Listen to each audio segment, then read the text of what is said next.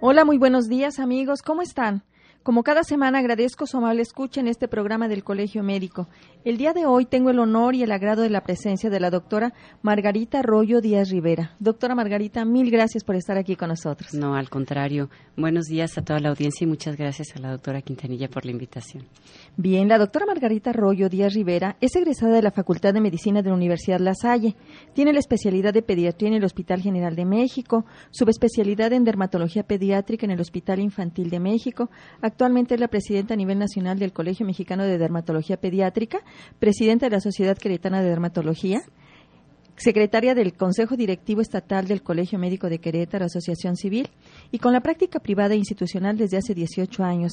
Ella tiene su domicilio del consultorio en la Policlínica Médica en la calle Pino Suárez, en la colonia Centro Histórico, y la pueden consultar al 1820992 o 93. El día de hoy platicaremos sobre hemangiomas me decían hace rato, ¿y qué son? Le digo, pues escuchen el programa. Muy interesante. No olviden, amigos, que esperamos sus llamadas al 215-2236 y 215-2106. Doctora Margarita, ¿qué son los hemangiomas? Mira, eh, los hemangiomas es una mm, eh, prolifera, o sea, es una, son las manchas rojas que presentan los bebés al nacimiento, por ponerlo en términos para que todo el mundo entienda eh, son lo que la gente llama lunar de sangre.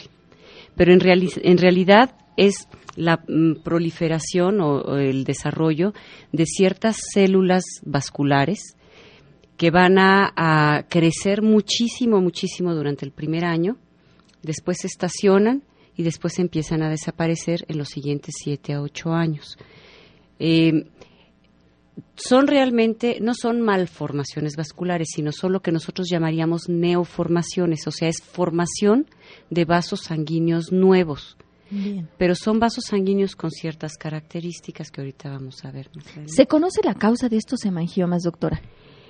Mira, en realidad no se sabe bien la causa. Los estudios a nivel celular de algunos marcadores que tienen o moléculas que tienen las células en su superficie han demostrado que se relacionan a las células de los vasitos sanguíneos de la placenta.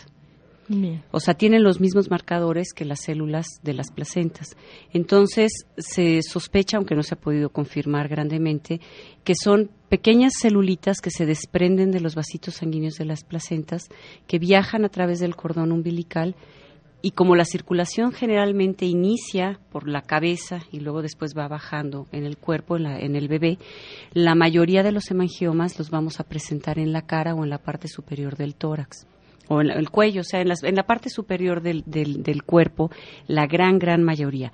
No quiere decir que se puedan presentar en cualquier parte del cuerpo pero en general están en el pecho, en el cuello y sobre todo en la cara. O sea, ahí se quedan estacionadas. Se quedan estacionadas y luego tienen un potencial de, dividirse, de proliferar en forma muy, muy importante.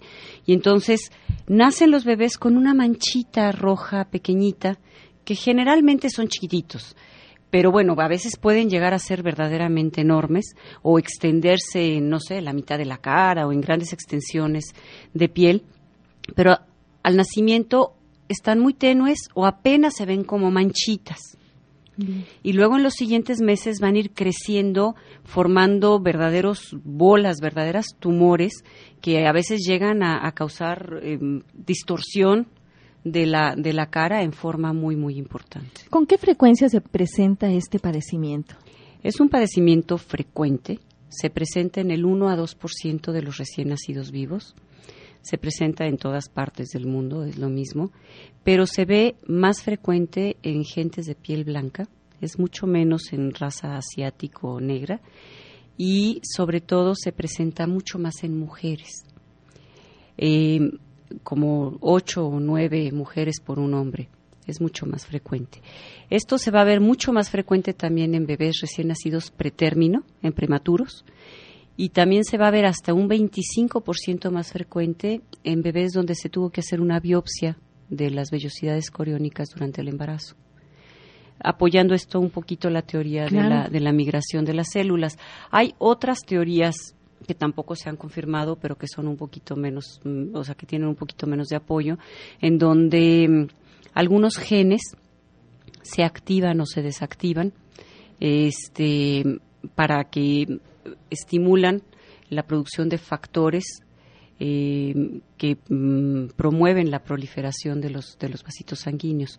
Eh, no es una enfermedad propiamente dicha genética hereditaria. Es muy, muy, muy raro que si un bebé en la familia nació con una lesión de estas, eh, alguien más en la familia tenga lesiones, ¿no? O los siguientes embarazos tengan lesiones. Bien. ¿Cuál sería la evolución natural de los hemangiomas? Nos hablas que nacen con una manchita de diferente tamaño, habitualmente es pequeña. ¿Y cuál sería esta evolución que esperarían los padres de estos tumores benignos? ¿Los podríamos llamar, doctora? Son benignos, totalmente benignos.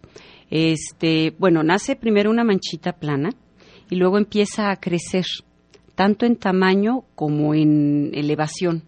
Se empieza a hacer una bola. ¿En cuánto tiempo esperarían los padres esto? En los primeros meses. Esto va a crecer en los primeros meses y el potencial de crecimiento es muy, muy grande. Generalmente va a crecer durante el primer año de vida. Durante el primer año de vida va a seguir creciendo, creciendo, creciendo. A veces el crecimiento es lento, a veces el crecimiento es verdaderamente monstruoso, o sea, crecen rápidamente y causan verdaderas deformaciones de la cara, eh, con bolas muy grandes y deformación muy importante. Después, generalmente se detiene el crecimiento. ¿Después del año? Después del año de edad, más o menos entre el año y el año y medio, se detiene el crecimiento, persiste hace un tiempo y después empieza a involucionar, o sea, empieza a desaparecer. La desaparición es muy, muy lenta, es poquito a poco, poquito a poco, generalmente en los siguientes siete, ocho años de la vida. El problema con esto es que mm, va a dejar desfiguraciones muy importantes. Cuando el crecimiento ha sido muy importante. Muy importante. Entonces, puede dejar una piel muy delgada, que nosotros llamamos atrófica, colgante, arrugada, fea. Eh, puede dejar cicatrices, sí, puede dejar deformidades. Y sobre todo hay ciertos sitios donde es muy importante atenderlos rápidamente por las consecuencias que puedan tener. Podríamos hablar así de, por ejemplo, cuando están localizados en la nariz, en la boca, en, en áreas donde van a, va a interferir con la respiración, por con ejemplo. las funciones, exactamente. O sea, por ejemplo, si las tenemos cerca de los párpados y el hemangioma empieza a crecer en forma muy importante, va a cerrar el ojo, de manera que ese ojito no va a tener el estímulo de la luz. Si el ojo no tiene el estímulo de la luz, entonces va a perder en forma definitiva una función importante que es la función de profundidad. Entonces, aunque después el hemangioma desaparezca, ya, ya esa función vital del ojo, que es el, el, ver a profundidad o el calcular la profundidad de las cosas, se pierde en forma definitiva. Por eso es importantísimo el no permitir que el ojo se cierre en forma en forma completa, ¿no? como decías tú, en, eh, cuando está cerca de la nariz, eso va a crecer y va a tapar el orificio de, las de la nariz para o interferir con la respiración. El bebé entonces tendría que respirar por la boca todo el tiempo. O en el cuello, cuando crecen en el cuello, empiezan a comprimir tráquea y son lesiones que ponen en peligro la vida, porque pueden, el bebé puede morir por asfixia, por un crecimiento importante. Bien, aunque hablamos de, tumores benignos, siempre es importante ver qué evolución van teniendo, ¿verdad? En qué sitio está localizado para poder intervenir. Eh, ¿Existen complicaciones o pueden complicarse los hemangiomas? Sí, déjame nada más terminar un poquito antes con lo anterior. Eh, genitales es un sitio donde también se presentan. Entonces, a veces también pueden crecer mucho y obstruir. Eh, y hay ciertas variedades de mangiomas donde sí tenemos que tener mucho mucho cuidado por las complicaciones. Te voy hablando un poquito anteriormente a las complicaciones. Hay una variedad que se llama hemangiomatosis múltiple, en donde tenemos hemangiomas pequeñitos.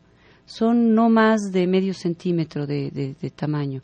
Son como bolitas rojas en el cuerpo. Aquí lo que nos llama la atención es que son muchas en todas partes del cuerpo, en todo el cuerpo pero son muchas, muchas bolitas rojas que aparecen en muchos lados. Este de aquí, el hemangioma per se no tiene mayor problema, pero aquí es importantísimo revisar al bebé porque este tipo de hemangioma se asocia con hemangiomas gigantes del hígado. Ay, qué interesante. Entonces, aquí van a ser lo que llamamos nosotros shunt arteriovenosos, o sea, van a interferir con la circulación a nivel hepático y entonces van a sobrecargar el corazón y entonces el bebé muere por insuficiencia cardíaca, pero que no responde a medicamentos porque ahí lo que tienes que hacer es operar al bebé y ligar el vaso que está alimentando el hemangioma para poder eh, restituir la circulación y que el bebé sobreviva. Claro, operar en estas condiciones del bebé es de altísimo riesgo y entonces eh, lo que es más importante antes de que el bebé caiga en insuficiencia cardíaca, el detectar que tiene el hemangioma hepático y tratarlo antes de que esto suceda, ¿no? Pero eso lo vemos, nosotros le llamamos que son marcadores cutáneos, o sea, son cosas en la piel que nos avisan que puede haber problemas internos. Podríamos decir que cuando observen más de cuatro lesiones en, en, su, en su cuerpo, en su cara, debe investigarse, debe rastrearse el hígado, ¿verdad? Un ultrasonido de hígado y te digo, y son pequeñitos, son, son algo que no llama como mucho la atención, ¿no? O sea, generalmente no le dan mucha importancia hasta que el bebé llega ya complicaciones o con complicaciones a nivel de insuficiencia eh, cardíaca. Pues qué, importante es este comentario, doctora. Realmente eh, hay que tomar en cuenta por la frecuencia que se tiene de los hemangiomas pero esto no es tan frecuente, pero ahí ya existiendo tenemos que tomarlo en cuenta para que nuestros, eh, nuestros padres, los padres de familia, sobre todo aquellos jóvenes que son muy jóvenes y son padres de familia, acudan a una revisión, a una revisión completa para que se detecte oportunamente cualquier problema en su hijo. Exactamente. Bien, doctora, entonces, ¿los hemangiomas pueden complicarse? Sí. El hemangioma, pues, es un tumor de vasos sanguíneos, benigno. Entonces puede lastimarse y si se llegara a lastimar sangran muchísimo. Y para parar el sangrado nos cuesta trabajo. Pues sí, porque son vasos. Son vasitos sanguíneos. Entonces esa sería una complicación. Otra complicación frecuente es que se ulceran. Em, generalmente se pueden llegar a ulcerar y a formar úlceras a veces muy grandes. Em, las úlceras curan, pero van a dejar una cicatriz. Y eh, de alguna manera esto es un estímulo eh, para que el hemangioma empiece a involucionar en forma un poquito más temprana. Pero entonces nos va a dejar una cicatriz, ¿no? También esto se puede infectar y dependiendo del grado de infección, pues puede ser una infección local o puede ser una infección más grave, ¿no? Claro. Y como te decía anteriormente, dependiendo de la localización donde estén, si están los hemangiomas en cuello, o cerca de cuello y empiezan a crecer mucho, pueden llegar a, obstruir estructuras vitales o pueden incluso llegar a causar la muerte por asfixia. Qué barbaridad. Bien amigos, pues quiero agradecer a todas las personas que han visitado la página del Colegio Médico www.cmqro.org Gracias por sus comentarios, por sus preguntas, por los temas que nos han sugerido y en base a ello tenemos a médicos expertos como la doctora Margarita Arroyo que el día de hoy nos hace favor de apoyar con este tema tan, tan importante como son los hemangiomas. Vamos a un corte y regresamos a Salud Integral, Vida y Familia. Bien amigos, gracias por continuar con nosotros. No olviden llamarnos al 215-2236 y 215-2106. Doctora Margarita, ¿en qué consiste el tratamiento de los hemangiomas? Como que ahorita con las imágenes que me estás presentando del libro, realmente son terriblemente este, expectante el, daño que pueden ocasionar, ¿no? Eh, vemos lesiones que si se detectaran a tiempo podrían evitarse. Sí, mira, generalmente como son lesiones benignas y como son lesiones que crecen y después van a ir desapareciendo poco a poco. En la mayoría de los casos o la conducta que normalmente se tenía antes era expectante, o sea, explicar al paciente, observar y decir que eso se iba a quitar. Y este y pues bueno, eventualmente sí con los años iban desapareciendo. Y bueno, independientemente de las secuelas o de las complicaciones que pudieran dejar en cuanto a la a la estética la mayoría, afortunadamente, no son lesiones muy grandes. La mayoría son lesiones, pues, pequeñas o medianas, en donde se autolimitan. Se pueden autolimitar y dependiendo del tamaño, pues te digo, dejar dejar una piel colgada, una piel atrófica. Em, entonces, pues en la mayoría de los casos lo que la mayoría de los doctores o de los médicos recomiendan es explicarle al paciente o a los papás de qué se trata y pues no hacer nada. Sin embargo, mm, sí esto puede llegar a, causar muchos problemas, tanto de complicaciones como emocionales al bebé que veríamos más adelante. Claro. Uno de los tratamientos que se utilizan este, con frecuencia es la... Hay ciertas sustancias que van a causar muerte de las células. Entonces, en ocasiones, sobre todo cuando son grandes, se pueden dar esteroides intralesionales o tomados incluso sistémicos a pesar de todos los efectos secundarios que esto pueda llevar. Em, en los hemangiomas gigantes hay sustancias que son verdaderamente caras y que sí tienen efectos secundarios, pero que bueno, se valora el riesgo-beneficio, como serían los interferones y demás, en donde sí, cuando son monstruosos, la respuesta es verdaderamente impresionante. Pero su costo y sus efectos secundarios no, lo limitan mucho a casos muy severos o casos muy grandes. Eh, lo que nosotros estamos haciendo es en lesiones yo les digo que entre más pequeño traigan al bebé es mucho mejor, incluso de recién nacido. El problema es que cuando es una manchita los papás no, no toman en cuenta por desconocimiento a lo que pueden llegar estas lesiones, ¿no? O incluso por recomendación del médico, dicen, no se preocupe, es, benigno, y cuando te dicen es benigno es como que bueno, y solito va, entonces se, queda, se quedan los papás como que tranquilos. Sí. Entonces, cuando ya empieza a crecer la lesión, cuando se empieza a hacer una bola, cuando empieza a deformar, entonces es cuando ya se, se preocupan pues, y buscan ayuda. Hay una técnica que se llama criocirugía, que es congelar las lesiones a menos 200 grados. No es lo que anuncian en la televisión, nada que ver. Es una sustancia mm, diferente en donde congelamos a menos 200 grados y donde tiene una mm, capacidad de respuesta muy importante. O sea, la destrucción de los vasitos sanguíneos es muy importante. Aquí lo, lo importante o lo que habría notar es que entre más pequeño venga el bebé, entre menos haya crecido, es mucho mejor, porque no es lo mismo destruir una manchita pequeña que no nos va a dejar ningún rastro, digamos, a destruir una bola inmensa donde tenemos que hacer congelaciones mucho más profundas y que pueden quedar marquitas del tipo de la varicela, más o menos, quedarían algunas eh, cicatrices o marquitas. De lo que se trata es que quede lo menos, mm, la menos secuela que se pueda. Y además, bueno, con esta técnica, eh, antes del año, del año y medio, ya destruimos totalmente la lesión y el bebé va a crecer en forma normal, eh, pues su vida sin tener ningún estigma, ¿no?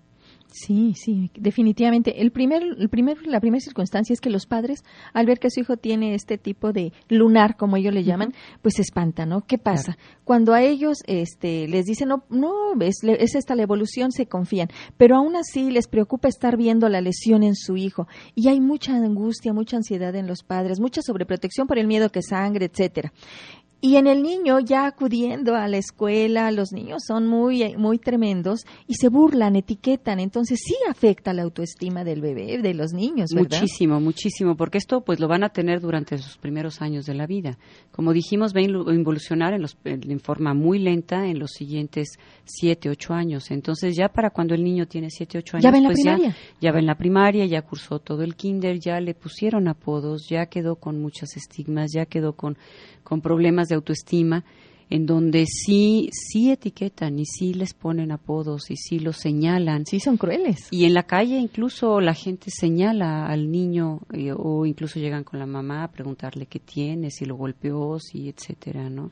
Entonces, sí el hecho de tener una acción de quitar las lesiones en forma temprana, sí nos va a evitar, bueno, si el niño se le quitan durante el primer año de la vida, el año y medio, pues ya para cuando el bebé tiene conciencia o para cuando el bebé empiece a ir al kinder, pues ya no tiene más que una marquita de varicela o no tiene más que una manchita y en realidad eso ya no, ya no afecta pues en, en ese sentido, ¿no? Entonces, sí, el, el intervenir en forma temprana para poder atenderlos y tratarlos y quitarlos, aunque no va a afectar en cuanto a su vida, Claro. A menos de los que nombramos anteriormente con características especiales, sí va a tener un impacto importante a nivel psicológico, ¿no? Que, es, que, se puede evitar. Por supuesto. ¿Y el rayo láser se usa aquí, doctora?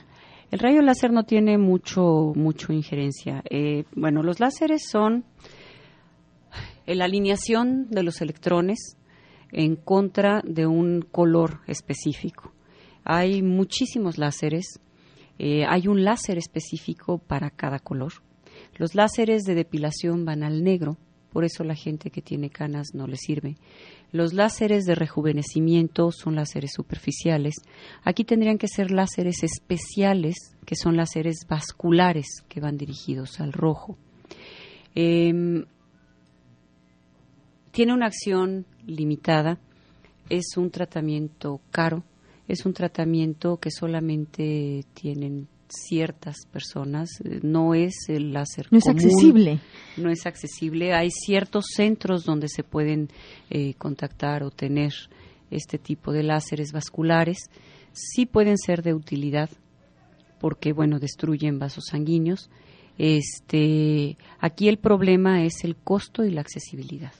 Bien pero sí pueden, sí pueden llegar a, destruir estas lesiones. Doctora, nos llega la primera llamada. Nos dice el señor Rodríguez de la, de la colonia Carretas. ¿Qué puede pasar si no atiendo a mi, a mi hijo con un hemangioma, que lo tiene muy pequeño en la frente?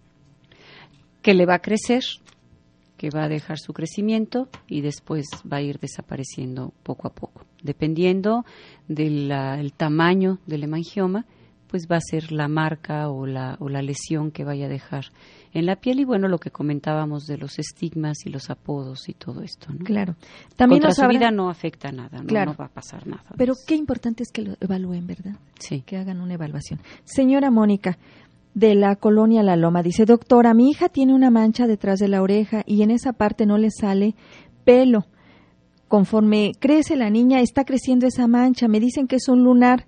¿Qué puedo hacer para saber qué tiene realmente mi hija? Pues primero llevarla con un dermatólogo para ver de qué se trata. Eh, no nos dice de qué color es la mancha. Eh, los hemangiomas siempre son manchas rojas porque son lesiones vasculares. En la cabeza hay varias lesiones eh, que pueden ser de nacimiento y que pueden afectar el crecimiento del pelo. Siempre van a crecer junto con el niño. O sea, no hay una lesión que se quede del mismo tamaño a pesar del crecimiento del niño, sino que si lo medimos en centímetros, van a crecer pero siempre va a ser el mismo porcentaje. O sea, si es el 2% de la cabeza, siempre va a ser el 2%. Claro, no es lo mismo una cabeza de un bebé que una cabeza de un niño de 10 años. Entonces, va a ir en proporción. Entonces, sí es normal que crezca junto con el niño.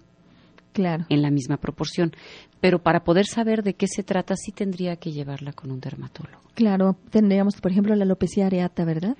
Mm, sí, más bien yo pensaría en un nuevo sebáceo de, Java, de pero vamos, este, no lo podría yo certificar hasta no poder ver la lesión. Por supuesto, pero ante cualquier duda, de verdad, qué importante es que lo más pronto posible que acudamos para que un profesional, un verdadero profesional y del área en la que se está, está refiriéndose, sea valorado su hijo, porque esto nos va a evitar muchos problemas, tanto a nivel orgánico como a nivel emocional. Doctora, ¿qué otros procedimientos de tratamiento hay para los hemangiomas? Pues el, último que se puede hacer es la cirugía. La cirugía no se deja como primera opción por varios motivos. Primero, son lesiones vasculares que sangran mucho. Delimitar la lesión a veces es difícil. Em, y bueno, por supuesto va a dejar una cicatriz, una cicatriz en función del tamaño del hemangioma. Hay algunos otros intentos que se han hecho en cuanto a esclerosar los vasos sanguíneos. Que ¿Qué quiere decir esclerosar? Sí, a eso voy. Es cuando se destruyen con ciertas sustancias que se inyectan dentro de los vasos sanguíneos eh, esto se destruye el vaso y al destruirse el vaso, bueno, se disminuye el aporte de riego sanguíneo al hemangioma. Sin embargo, como vimos, esto es proliferación de las mismas células del hemangioma, entonces no necesariamente tiene que estar eh, alimentado por un vaso en particular. A veces son muchos vasos. Y la, la destrucción de la piel que puede ocasionar puede dejar ulceraciones y puede dejar cicatrices, dependiendo de lo grande o no que pudiera ser la esclerosis. Es lo que se hacen, por ejemplo, para las venitas de los vasos de, de las piernas, de las varices de las piernas. Para la insuficiencia venosa. Eh, por tu experiencia, doctora, la evolución que tienen los, los niños con hemangioma, las niñas, que es en mayor frecuencia, como bien lo comentabas, eh, a través de la, de la congelación, es muy buena.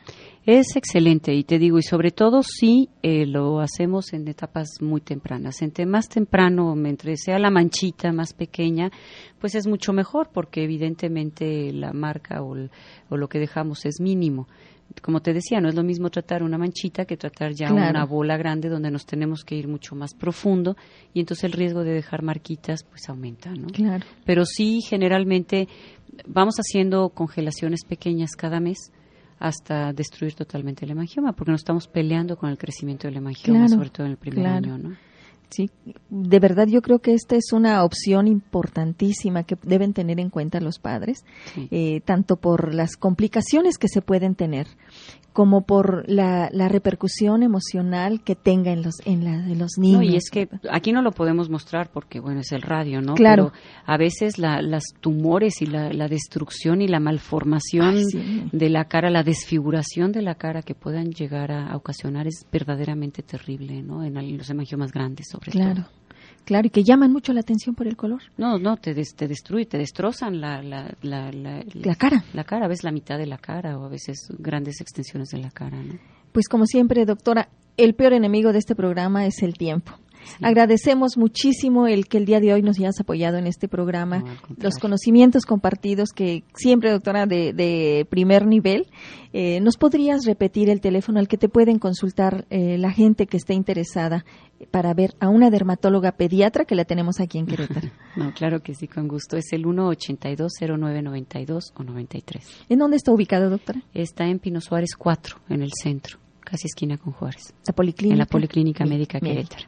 Bien, amigos, pues no olviden, no olviden que tenemos aquí en Querétaro es excelentes especialistas como la doctora Margarita Arroyo. No duden, no duden en pedir ayuda porque es importante para sus hijos.